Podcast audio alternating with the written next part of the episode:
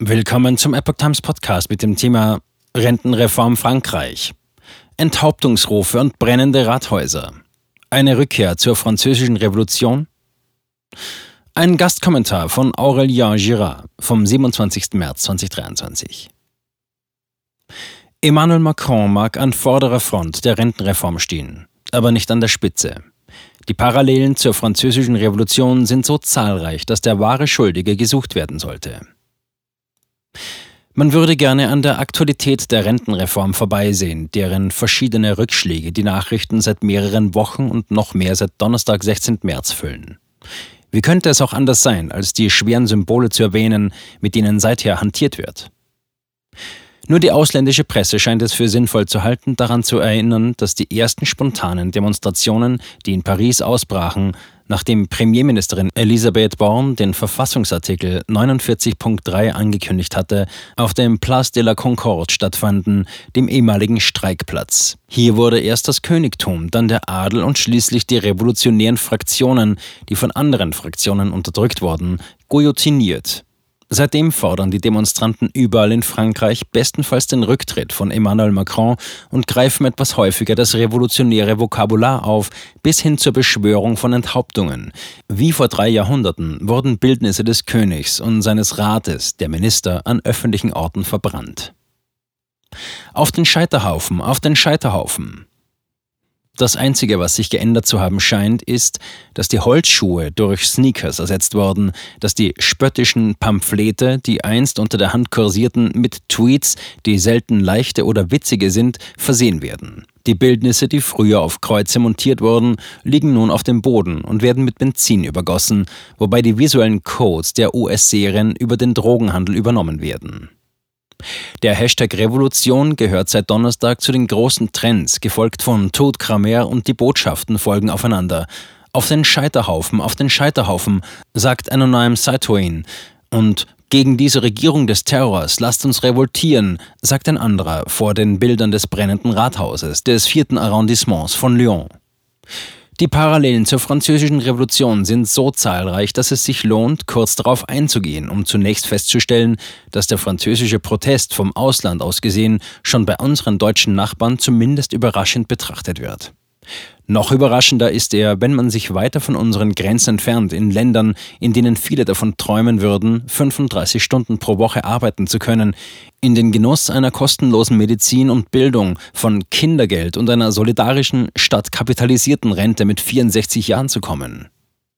Noch eklatanter ist der Ruf nach dem Tod des Königs, Emmanuel Macron, so die Demonstranten. Diese Rufe waren immer nur eine symbolische Art, ein Bildnis zu beseitigen, das am sichtbarsten und am leichtesten zugänglich ist und die Idee des Volksleids konzentriert. In einigen asiatischen Kulturen legen Kinder, wenn sie schlecht träumen, ein kleines Bildnis unter ihr Kopfkissen, um es am nächsten Tag zu verbrennen. Und damit auch die Albträume. Die Enthauptung Ludwigs XVI. war ebenso ungerecht wie praktisch in einer Revolution, in der die großen Kaufleute die kleinen Leute dazu manipulierten, zu den Waffen zu greifen, den Adel zu eliminieren und eine bürgerliche Republik zu gründen, die sie dann regierten. Macron am Gängelband der Finanzmärkte.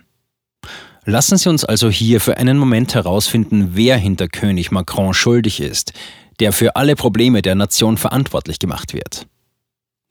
Am Donnerstag, dem 16. März, als die Mobilisierung von Artikel 49.3 zur Verabschiedung der Rentenreform angekündigt wurde, fanden einige Worte des Präsidenten ihren Weg in die Nachrichtenagenturen. Zitat mein politisches Interesse und mein politischer Wille war es, zur Abstimmung zu gehen. Unter Ihnen allen bin ich nicht derjenige, der seinen Platz oder seinen Sitz riskiert, ließ ein Teilnehmer einer außerordentlichen Ministerratssitzung durchsickern. Und weiter, aber ich bin der Meinung, dass die finanziellen und wirtschaftlichen Risiken zu groß sind. Man kann nicht mit der Zukunft des Landes spielen. Zitat Ende.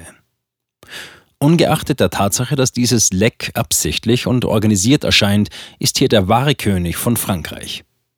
Der Entscheidungsträger, auf den mit dem Finger gezeigt wird.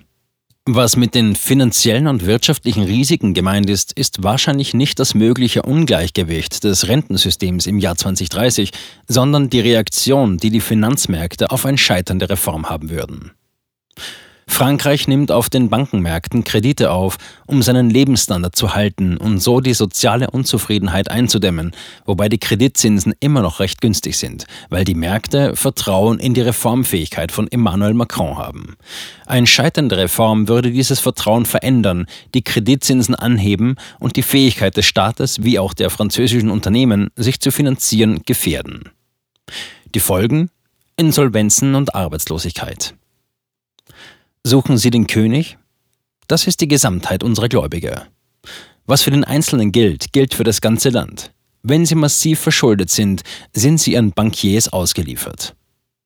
Und da diese viel zu zahlreich sind, um geköpft zu werden und Schulden ohnehin zurückgezahlt werden müssen, wäre die einzige wirkliche revolutionäre Lösung, um Freiheit zu erreichen, die öffentlichen Ausgaben auf Diät zu setzen, den zahlreichen Missbrauch zu unterbinden und unsere Schulden zu bezahlen. Das ist revolutionär, weil es etwas verlangt, was die Gebote des sozialen Wohlstands in Vergessenheit geraten ließen. Man gibt nicht mehr aus, als man hat.